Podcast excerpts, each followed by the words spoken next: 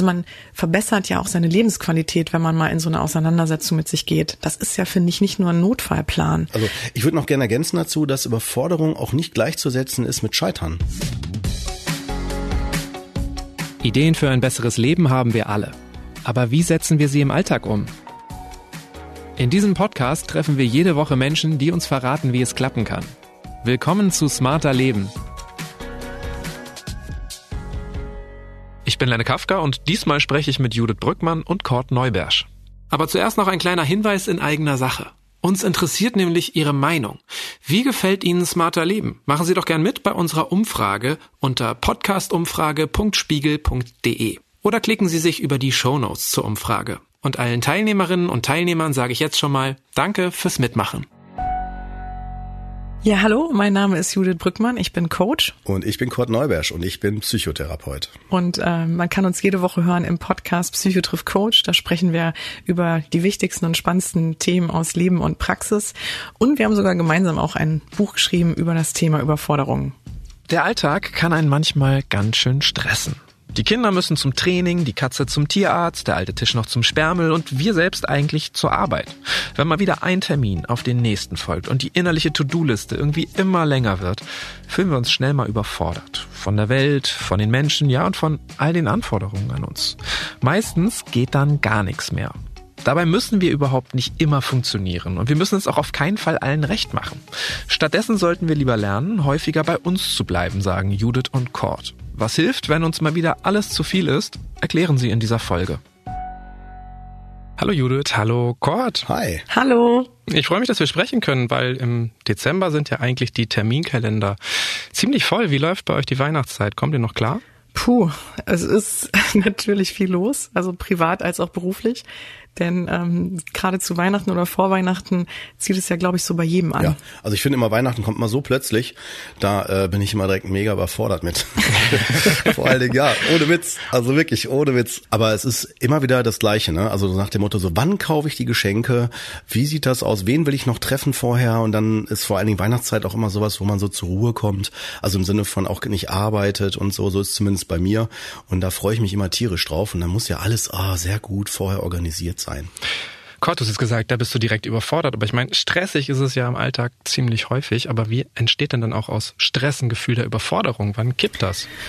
Das ist eine sehr gute Frage, denn äh, man könnte ja jetzt das auch gut miteinander verwechseln vielleicht. Oder ich glaube, vielen ist da so auch die wirkliche Abgrenzung nicht klar. Also ähm, Stress kann ja total schnell auch passieren. Es ist ja eine biochemische Reaktion in unserem Körper, die uns ja eigentlich sofort in die Alarmbereitschaft versetzen soll, wenn jetzt zum Beispiel Gefahren auf uns zukommen.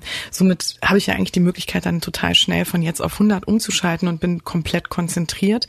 Wenn ich jetzt aber überfordert bin, dann ist es dann meistens eine Situation, wo ich wirklich das Gefühl habe, habe, die Anforderungen von außen sind mit meinen persönlichen Voraussetzungen, die ich mitbringe, passen nicht übereinander. Das heißt, die übersteigen meine eigenen Möglichkeiten und dadurch entsteht dieses Ungleichgewicht im Grunde genommen.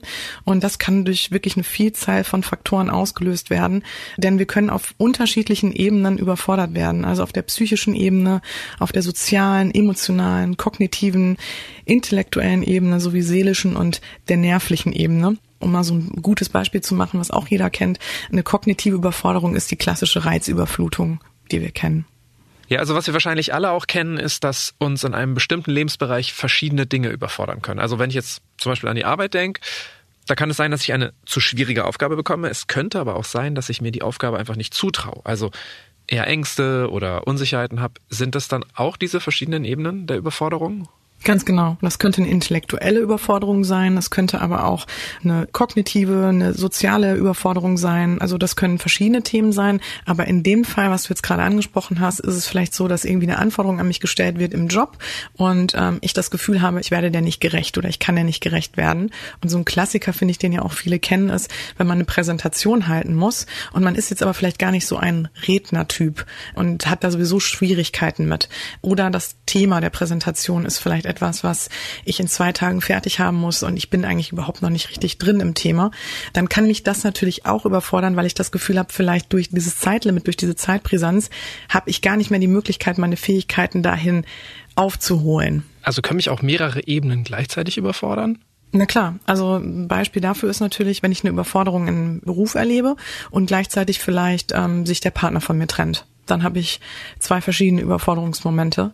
Oder wenn jemand in meinem Umfeld dann noch gestorben ist. Oder wenn ich gerade frisch ähm, Mutter oder Vater geworden bin. Also es können halt wirklich viele verschiedene Themen gleichzeitig stattfinden. Ist ja dann wahnsinnig wahrscheinlich, dass uns das häufig im Alltag passiert. Ganz genau. Wenn Überforderung so ein vielschichtiges Problem ist, wie bekomme ich denn heraus, was bei mir gerade innerlich das Fass zum Überlaufen bringt? Kurt, wie gehst du dabei vor? Ja, das ist äh, super. Ich habe jetzt auch direkt gedacht, boah, da muss ich jetzt direkt was zu sagen. Ohne Witz. Weil es ist tatsächlich so, unser Körper ist, also unsere Psyche und unser Körper ist so gestrickt, dass die super uns äh, diese äh, Signale geben. Also der Körper vor allen Dingen dadurch, dass er dann uns entweder ein Unwohlseingefühl gibt oder dass er dann in so eine Anspannung geht, dass man zum Beispiel dann äh, sich schlechter konzentrieren kann, dass man dann auch merkt, man wird schneller müde oder dergleichen. Das sind dann am Anfang ganz unspezifische Phänomene, die aber dann immer weiter weiter sich steigern, je mehr ich in der Überforderung bleibe und die auch noch sogar zunimmt. Das sind jetzt Anzeichen für Überforderung, aber wie finde ich dann zum Beispiel auch heraus, welche Ebene da gerade genau. bei mir angetriggert wird sozusagen? Wir haben ja unterschiedliche Schwachstellen. Deswegen reagiert der eine schneller überfordert zum Beispiel in einer Situation als der andere. Also ich bin vielleicht ein sehr analytischer Typ, jemand, der ähm, rational sehr gut Dinge, sage ich mal, in den Griff bekommt, ne? so auf dieser Ebene, also vielleicht sogar im Job dann sehr gut mit solchen Themen zurechtkomme. Hab aber vielleicht meine Achillesferse ist vielleicht das Emotionale, ne? dass ich da vielleicht Schwierigkeiten habe und mich da schneller überfordert fühle. Also daran merkt man ja, so wie ich aufgestellt bin, was ich ich so mitbringe. Und wenn ich ein Mensch bin, der wie gesagt emotional oder ich sag mal sozial so seine Schwierigkeiten hat, dann wird mich wahrscheinlich auch, werden mich Themen in diesem Bereich schneller überfordern als vielleicht zum Beispiel auf der kognitiven Ebene. Okay, das bedeutet dann, wenn ich zum Beispiel merke, dass ich häufig in Situationen überfordert bin, in denen ich viel mit anderen Menschen zu tun habe, dass ich dann da genauer hinschauen sollte. Oder wie drösel ich das auf, welche Ebene das ist? Weil genau damit sind doch auch wieder viele Menschen überfordert, also das rauszubekommen, oder nicht? ich gebe dir recht, dass man das nicht sofort in der Situation direkt immer weiß, weil es braucht an der Stelle auch noch mehr Konstanz. Nehmen wir mal an, auf der Arbeit merkst du, dir geht's irgendwie anders und du weißt nicht warum und du merkst vielleicht erst am dritten Arbeitstag, ach, das liegt daran, weil gerade privat noch das Thema, vielleicht irgendwie jemand ist gerade schwer krank geworden oder so noch hinzukam. Und dann weißt du, es ist nicht die Arbeit, es ist eher das, das mit der Erkrankung zu tun hat, weil du nur zu der Zeit, wo die Person noch nicht behandelt worden ist, halt du erschwerter dich gefühlt hast auf der Arbeit. Ne? Also so, dass du das halt äh, manchmal auch, ich würde sagen sogar häufig auch erst hinterher klar bekommst, also daraus daran lernst, ne? Weil die Reaktion des Körpers, die sind schon in der Regel zeitnah zum Ereignis. Ihr habt ja beide viel Kontakt mit Menschen, die überfordert sind. Was sind so typische Situationen, die Klientinnen und Klienten von euch schwerfallen? Also wenn es darum geht, wann wir im Alltag überfordert sind, dann gibt es im Moment viele Texte, Berichte darüber, dass die Digitalisierung ein Problem ist, dass es um Smartphones, Mail, Chatprogramme, permanente Verfügbarkeit geht. Aber da gibt es ja sicherlich noch mehr und ich frage mich auch immer, wenn es um Digital Detox und ähnliches geht, ob das nicht auch eher was anderes dahinter steckt. Also wenn ich vorm Schlafengehen noch immer meine Mails check, dann ist da ja vielleicht auch irgendwie Perfektionismus oder ein anderes Thema mit im Spiel? Also es ist natürlich so, was diese ganzen Dinge uns sagen sollen, warum zum Beispiel Digital Detox oder das Handy, das Smartphone auch häufig so kritisiert wird, ist, weil der springende Punkt ist ja daran, es lenkt uns halt alles ab von dem, was uns ausmacht oder was uns wichtig ist, ähm, dass wir so ein bisschen davon wegkommen, auch auf uns zu hören und auch auf die eigene Stimme zu hören. Und das Smartphone finde ich ist halt einfach ein super klassisches und gutes Beispiel dafür, weil ähm, wir kennen das ja alle, wenn wir so im Alltag sind, so dann habe ich mir jetzt irgendwas vielleicht vorgenommen und sage jetzt so, boah, jetzt mache ich mal gerade eine Pause, mach mal gerade gar nichts, hol mal kurz tief Luft oder ess mal was ganz in Ruhe. Und dann liegt aber trotzdem das Handy daneben und auf einmal kommt ein Anruf rein oder ich krieg eine Push-Nachricht oder es kommt halt irgendwas rein, das heißt, es lässt mich nicht in diesem Moment bleiben. Es lenkt mich sofort ab. Und das ist ja nur die eine Welt. Es gibt ja noch die analoge Welt, also die, in der wir eigentlich drin sind und Anforderungen oder Dinge an uns stellt. Und da ist es natürlich total schwer, einfach auch weiterhin sich wahrzunehmen, zu verstehen, was will ich denn gerade? Was sind denn meine Bedürfnisse? Und wenn das halt natürlich über einen längeren Zeitraum nicht vorkommt, dann bin ich einfach so, ich sag mal, von mir weggetrieben worden und fühle mich allein dadurch schon total überfordert. Und das ist, um deine Frage auch zu beantworten, das Thema, was halt wirklich bei mir im Coaching halt häufig vorkommt, ist das, dass die Klienten und Klientinnen, die da sitzen, einfach sich total ausgebrannt fühlen, so das Gefühl haben, wirklich einfach nur noch funktionieren zu müssen oder nur noch zu funktionieren und eigentlich auch vom Weg abgekommen sind, gar nicht mehr wissen, wo sie eigentlich hin wollten und wirklich nur noch so jeden Tag nach dem anderen liefern und leisten. du sprichst es dieses äh, Funktionieren müssen an. Heiligabend steht ja vor der Tür und ähm, das ist ja zum Beispiel auch so ein Fest, das wir gern mit ganz vielen Erwartungen überfrachten und wo wir das Gefühl haben, wir müssen es allen recht machen oder viele haben das und das, obwohl das ist ja an sich schon ja eine große Herausforderung für viele Familien ist, weil wenn ich da am Tisch hock, dann bin ich nicht nur Lenne, dann bin ich ganz viel auf einmal. Also ich sitze da als Vater, äh, Bruder, Ehemann, Schwager, Onkel, Sohn, alles äh, zur gleichen Zeit in derselben Situation. Kann das überhaupt gut gehen, dass wir versuchen, all diesen Rollen gerecht zu werden? Ja, also das ist natürlich ein ganz häufiges Thema und womit ja viele ihre Probleme haben, ne, dass sie das Gefühl haben, ich muss in jeder Rolle auch zu 100 Prozent performen. Also ob ich jetzt Mutter bin, Vater bin, ähm, Angestellter bin, genau wie du das gerade auch so schön dargestellt hast. Also ich bin ja vor allem dann zu Weihnachten, das ist eigentlich ganz gut, dass du das nochmal so auf den Punkt gebracht hast, bin ich natürlich dann auch noch in so vielen Rollen verstrickt und bin in so vielen Beziehungssettings und äh, vielleicht wo auch Erwartungen natürlich dranhängen. Und da ist es natürlich, finde ich, schwierig, wenn man so das Gefühl hat immer, ja, man muss nicht nur 100 Prozent geben, sondern 150 Prozent. Man hat romantische Vorstellungen davon auch, ja, wie eine Beziehung zum Partner aussieht, wie die Beziehung zu den Eltern aussieht, wie Weihnachten vonstatten gehen muss, wie ich, ähm, also ich will natürlich auch dann perfekter Vater, perfekte Mutter sein. Ähm, man will für jeden das perfekte Geschenk haben, man will jedem die perfekte Freude machen und äh, es soll alles total harmonisch ablaufen und ideal. Und ja, wenn da jetzt natürlich irgendwie, wenn es mal nicht so läuft, wenn ich das mal nicht alles so hinkriege, dass ich dann direkt so das Gefühl von Versagen in mir habe. Also ich glaube, das ist einfach auch so ein gesellschaftliches Problem, ne, dem wir da unterliegen. Und ich glaube, da muss man sich einfach auch von frei machen, von diesen Ansprüchen, gerade auch zu Weihnachten. Was hilft denn zum Beispiel diese, weiß nicht, die Rollen zu trennen und, und vielleicht nur einzelne zu bedienen oder ist das gar nicht sinnvoll, in die Richtung zu denken. Also eigentlich ist der Schlüssel zu all dem ja bei sich zu bleiben. Also es ist wirklich so wichtig, gerade egal in welcher Rolle ich natürlich da auch funktioniere und welche Erwartungen und Anforderungen an mich gestellt werden, aber immer noch zu verstehen und auch die eigene Stimme mitzubekommen, was will ich denn eigentlich? Also wenn zum Beispiel die Mutter an Heiligabend sagt, Mensch, jetzt spiel doch nochmal hier Klavier. Früher hast du immer so schön Klavier gespielt. Spiel doch nochmal hier so ein Stück für uns Klavier. Also ich meine jetzt mal so ein ganz blödes Beispiel. Und man will es in dem Moment einfach nicht. Dass man auch wirklich dann bei sich bleibt und nicht das Gefühl hat, jetzt so, ich muss jetzt wieder allen Erwartungen gerecht werden oder der Schwager, der dann fragt, ob man den noch nach Hause bringen kann und man hatte sich aber irgendwie noch was anderes vorgenommen oder ich weiß es nicht, aber dass man wirklich auch überlegt, ist es wirklich was, was ich auch will oder meine ich hier wieder einfach nur allen gerecht werden zu wollen, ne? Die Herausforderung im Alltag ist bei allem, was an unsere Tür klopft, auch sich selbst zu betrachten. Schreibt ihr zum Beispiel auch in eurem Buch dazu.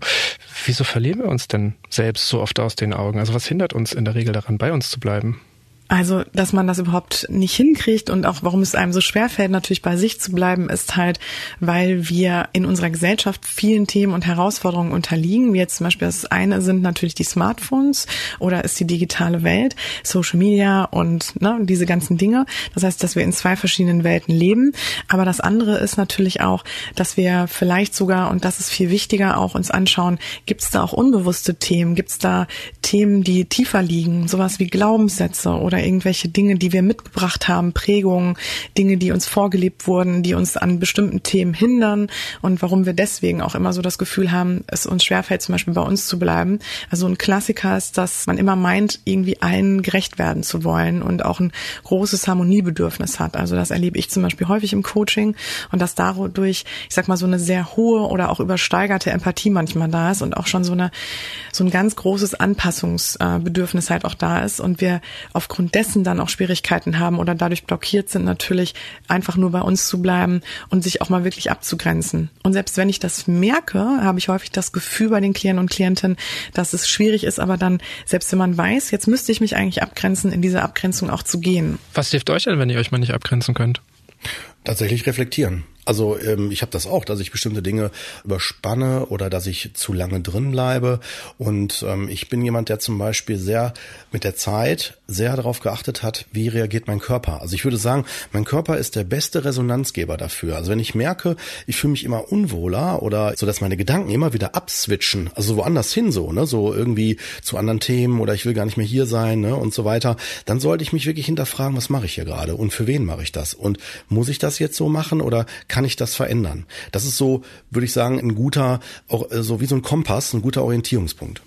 Ich glaube, gerade wenn es um Menschen geht, die einem wichtig sind, dann haben halt total viele Menschen Angst, egoistisch zu sein wahrscheinlich. Ne? Also ist das nicht auch oft ein Thema? Ja, total. Weil wir ja, das sind ja, also Beziehungen sind ja auf Dauer angelegt. Und wenn mir Menschen sehr am Herzen liegen, möchte ich natürlich das auch aufrechterhalten oder vielleicht auch intensivieren und habe dann gerade bei dem Aspekt der Veränderung, wenn ich merke, ich möchte kürzer treten, ich möchte vielleicht auch die Schwerpunkte anders legen, bedeutet das auch automatisch Veränderungen für mein Umfeld.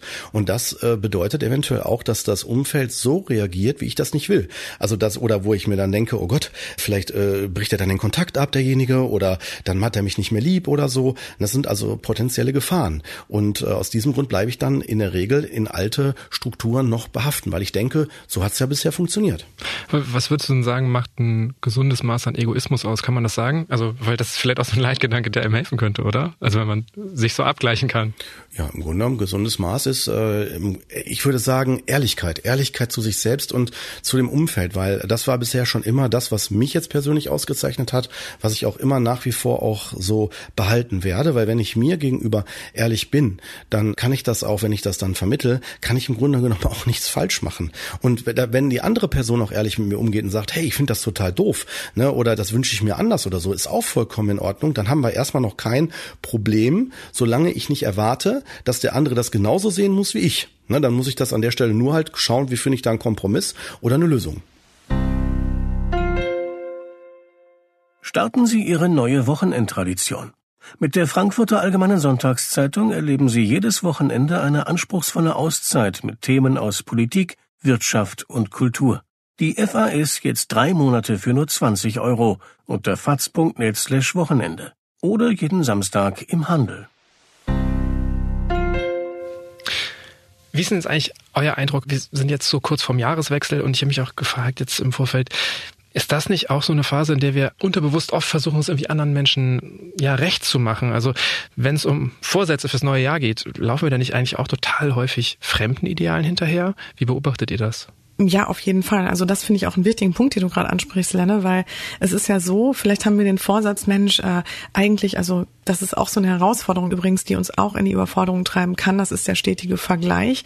Also dass wir immer meinen und jetzt gerade in so einer Gesellschaft, in der wir aktuell leben, ne, in der es natürlich immer darum geht, ah, wir können das noch verbessern, man kann das noch optimieren. Es gibt noch die App, mit der ich besser leben kann. Ja, ich darf nur Superfoods zu mir nehmen. Ich muss achtsam leben. Ich muss Meditation machen. Ich muss das alles machen. Ich muss, ich muss, ich muss. Aber vielleicht ist das gar nicht mein Thema. Also zum Beispiel vielleicht passt Yoga zum Beispiel gar nicht zu mir. Vielleicht passt auch Joggen gar nicht zu mir. Auch wenn es jetzt gerade der super Trend ist und alle drüber schreiben oder so, muss es ja nicht, Ganz muss genau. ja nicht zu mir passen. Aber wie kriege ich denn raus, ob meine Vorsätze auch wirklich zu meinen Bedürfnissen und meiner, vielleicht auch meiner aktuellen Lebenssituation passen?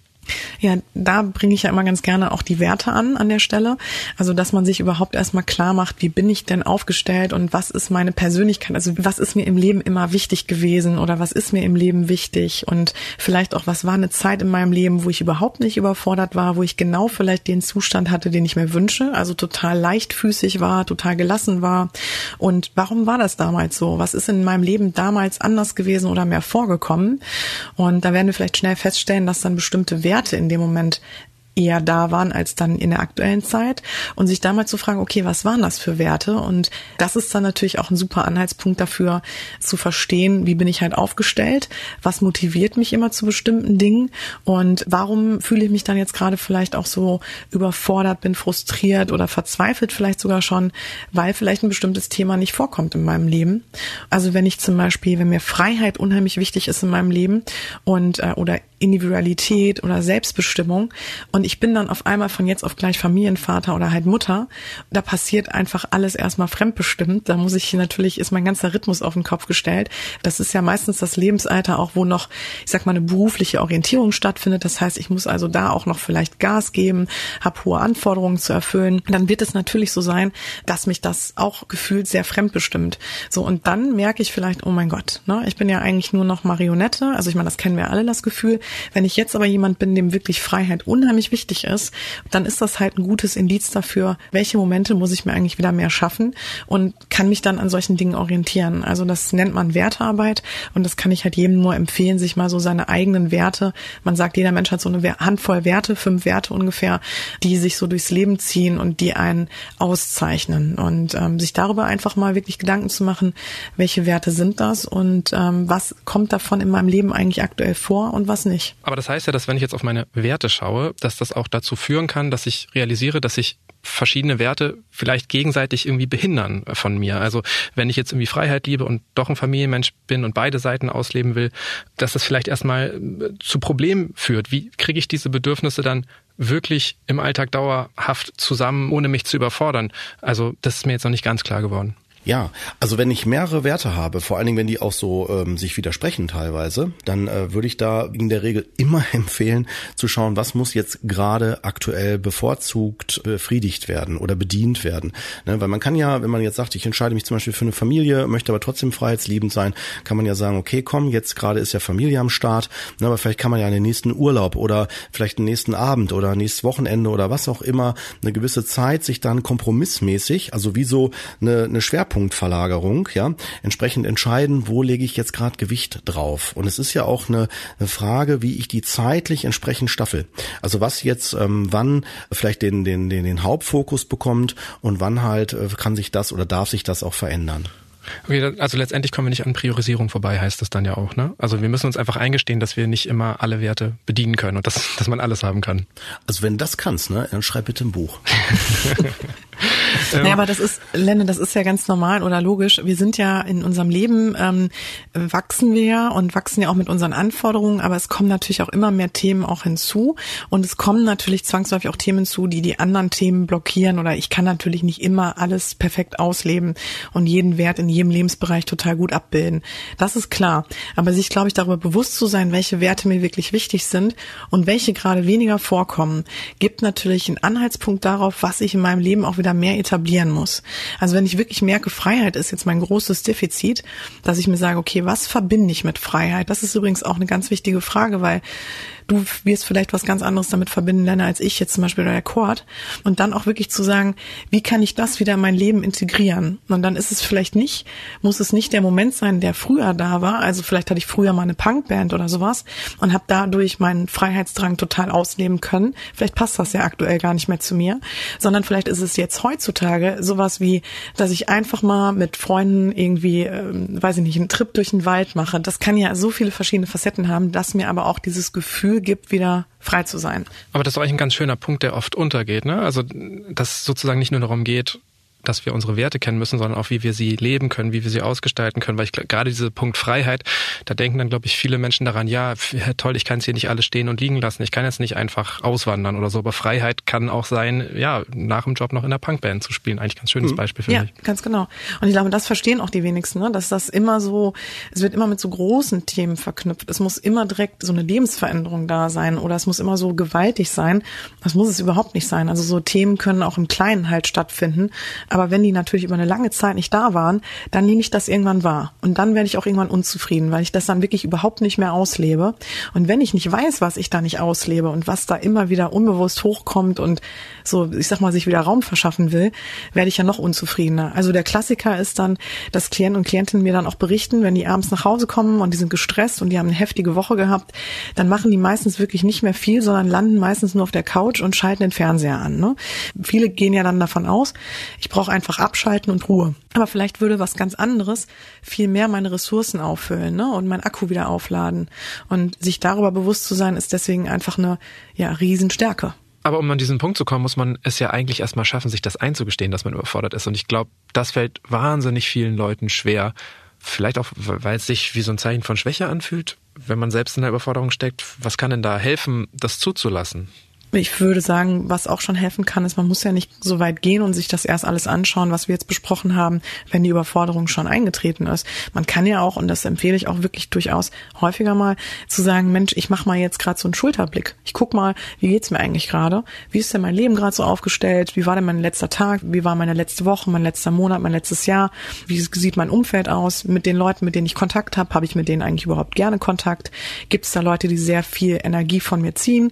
Gibt es Leute, die mir sehr viel Energie geben, welche Projekte habe ich gerade zu stemmen und so weiter und so fort. Und sich da wirklich mal zu hinterfragen, das vielleicht auch mit seinen Werten mal zu vergleichen, auch mal zu gucken, wo kommen die da eigentlich so vor Also man verbessert ja auch seine Lebensqualität, wenn man mal in so eine Auseinandersetzung mit sich geht. Das ist ja, finde ich, nicht nur ein Notfallplan. Also ich würde noch gerne ergänzen dazu, dass Überforderung auch nicht gleichzusetzen ist mit Scheitern, sondern dass Überforderung auch immer wieder die Einladung ist unserer, unseres Organismus, also von uns selbst, ja, von unserem Körper oder wo wir das halt gerade auch wahrnehmen auf den Ebenen, uns nochmal zu hinterfragen, ist es das, was jetzt gerade passiert, wirklich das, was ich will?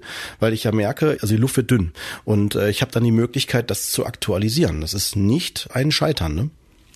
Ich will es einfach mal behaupten, dass wir drei uns in Umfeldern bewegen, in denen sowas okay ist, ähm, auch über Gefühle zu reden, vielleicht auch Schwäche zu zeigen oder einfach zu sagen, hey, irgendwas ist mir zu viel. Glaubt ihr aber, dass es generell schon möglich ist, wirklich offen damit umzugehen, wenn man sich überfordert fühlt? Auf jeden Fall, definitiv. Ich würde sogar sagen, äh, das würde ich in jedem Bereich empfehlen. Also im Moment sind wir vielleicht noch in der Kategorie äh, vielleicht Vorreiter, aber es ist tatsächlich unheimlich wichtig, dass man sich das eingesteht. Allerdings muss man es unterscheiden von einfach nur klagen, jammern, ne? also dieses einfach nur so äh, rumgenörgel oder so, das ist nicht damit gemeint, sondern dass man da an der Stelle wirklich guckt, was sind meine Gefühle, was, was ist authentisch, was macht mich gerade aus und das auch dann zu kommunizieren. Wem würdest du dich denn da anvertrauen? Ich würde behaupten, das kommt erstmal auf das Gefühl an und dann auf die Situation. Aber generell würde ich sagen, in jeder Situation kann ich das machen. Ich kann sogar im wichtigen Geschäftsmeeting sagen, ich muss mal eben raus auf Toilette. Muss ich ja jetzt nicht direkt auch öffentlich, also kann, man kann ja einfach aufstehen, dann geht man eben raus. Also ich kann mir das überall schon äh, erlauben und schauen. Also es muss natürlich situativ sein. Aber äh, wenn es wirklich eine ernsthafte Frage ist, dann äh, kann das tatsächlich sein, dass, also ich zum Beispiel neige dazu, manchmal zu offen, zu ehrlich zu sein, dass es dann die Person fast schon auf der anderen Seite fast schon überfordert oder die sich hinterfragen so, äh, wollte ich das jetzt so genau wissen? Also weil die Frage ja so gestellt war oder nicht? Ne? Das, was du jetzt beschreibst, ne, dieses ähm, Geschäftsmeeting und einfach mal sagen, ja, sorry, nee, ich muss jetzt aufs Klo gehen. Das ist ja im Grunde so ein, ja, so eine so eine kleine Notlüge, so eine kleine Nothilfe. Ähm, und oft sind wir ja auch in so Situationen, wo wir vielleicht auch gar nicht vor mit gerechnet haben, dass wir jetzt gleich überfordert sind. Heißt das, dass es manchmal auch helfen kann, einfach sich erstmal aus einer Situation rauszuziehen, einfach nur überhaupt zu realisieren, ich bin überfordert, ich, ich brauche eine Sekunde?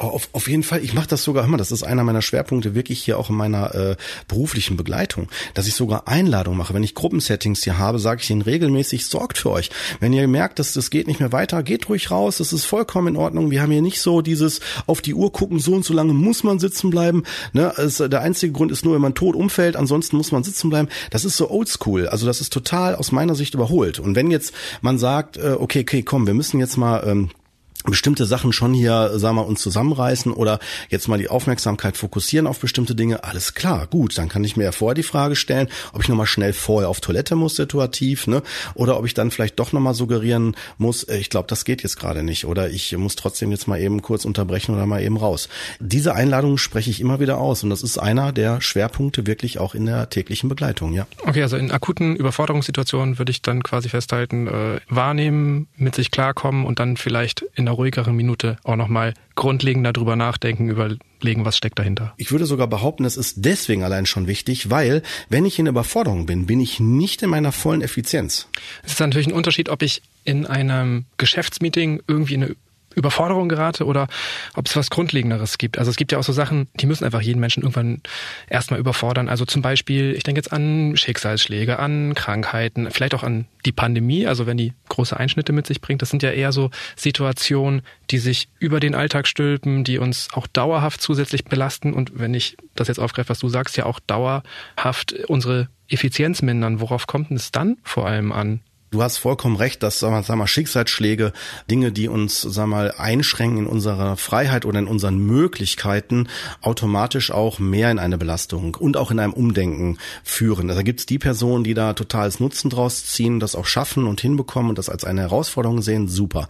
Die Personen, die halt eher dann tatsächlich, sei es in Richtung Verluste, Jobverlust oder Menschen sterben oder was auch immer, man muss nicht direkt in so eine mega Dramatik gehen, aber wo man zumindest, sag mal, Einschnitte erlebt und auch dann diese erstmal verarbeiten muss, also akzeptieren muss, dass meine Realität sich verändert hat und ich diese Wahrnehmung, diese Realität loslassen muss. Ich muss sie erweitern, also hin zur veränderten Realität. Und das fällt total schwer. Also wir Menschen sind sehr stark an unseren Vorstellungen von uns selbst gebunden. Und das kann dann wirklich zu Erkrankungen von Depression bis hin zu ähm, Burnout, Ängsten, Panik, Zwänge und Suchterkrankungen und so weiter führen. Okay, also bei größeren Einschnitten auf jeden Fall sich mit der Situation auseinandersetzen, würde ich jetzt mitnehmen. Ihr habt das ja schon getan. Ihr habt euch sehr intensiv mit dem Thema beschäftigt. Wie oft seid ihr denn eigentlich noch überfordert? Trotzdem immer noch sehr häufig. Auf jeden Fall. Aber wir gehen anders damit um, ne? Aber gut, ja, sag ruhig, sorry. genau, also natürlich sind wir auch überfordert. Natürlich haben wir auch Momente, wo es uns überhaupt nicht gut geht oder wo wir an unsere Grenzen kommen, weil dafür sind wir halt Menschen und es gibt immer wieder Themen oder Lebensphasen, wo ich denke, meine Güte, ne? Es ist alles zu viel und der Umgang ist halt entscheidend und auch vielleicht führt es dann bei uns zum Beispiel eher zu einer Erkenntnis oder auch eher zu der Selbstreflexion. Wir haben halt so ein bisschen schon da die, ich sag mal, Hilfsmittel schneller an der Hand, dann damit umzugehen. Aber dass uns Überforderung passiert, also geht es uns genauso. Ihr beiden wir sind am Ende der Zeit angekommen. Ich würde sagen, ich nehme mir fürs nächste Jahr vor allem vor, bei mir zu bleiben und ihr seid die letzte Folge in diesem Jahr. Smarter Leben macht eine kurze Feiertagspause. Ja, ich werde die Zeit nutzen, um über meine Werte nachzudenken. Ich danke euch für eure Zeit. Danke sehr, sehr Gespräch. gerne, Lennart. Ja, gerne. Und mehr Anregungen zum heutigen Thema geben Judith Brückmann und Kurt Neubersch in ihrem Buch Immer funktionieren, funktioniert halt nicht. Über die alltägliche Überforderung und die Kunst bei sich zu bleiben. Der Link steht wie immer in den Shownotes dieser Episode. Über Feedback, Anregungen oder Themenvorschläge freue ich mich jederzeit. Einfach eine Mail schreiben an smarterleben.spiegel.de. Die nächste neue Folge gibt's nach einer kurzen Feiertagspause am 8. Januar. Dann wie immer auf spiegel.de und überall, wo es Podcasts gibt. Zum Beispiel bei Apple Podcasts oder Spotify. Diesmal wurde ich unterstützt von Marc Glücks und Olaf Häuser. Unsere Musik kommt von Audioboutique. Und das war's für heute. Also, schöne Feiertage, einen guten Rutsch und bis zum nächsten Mal.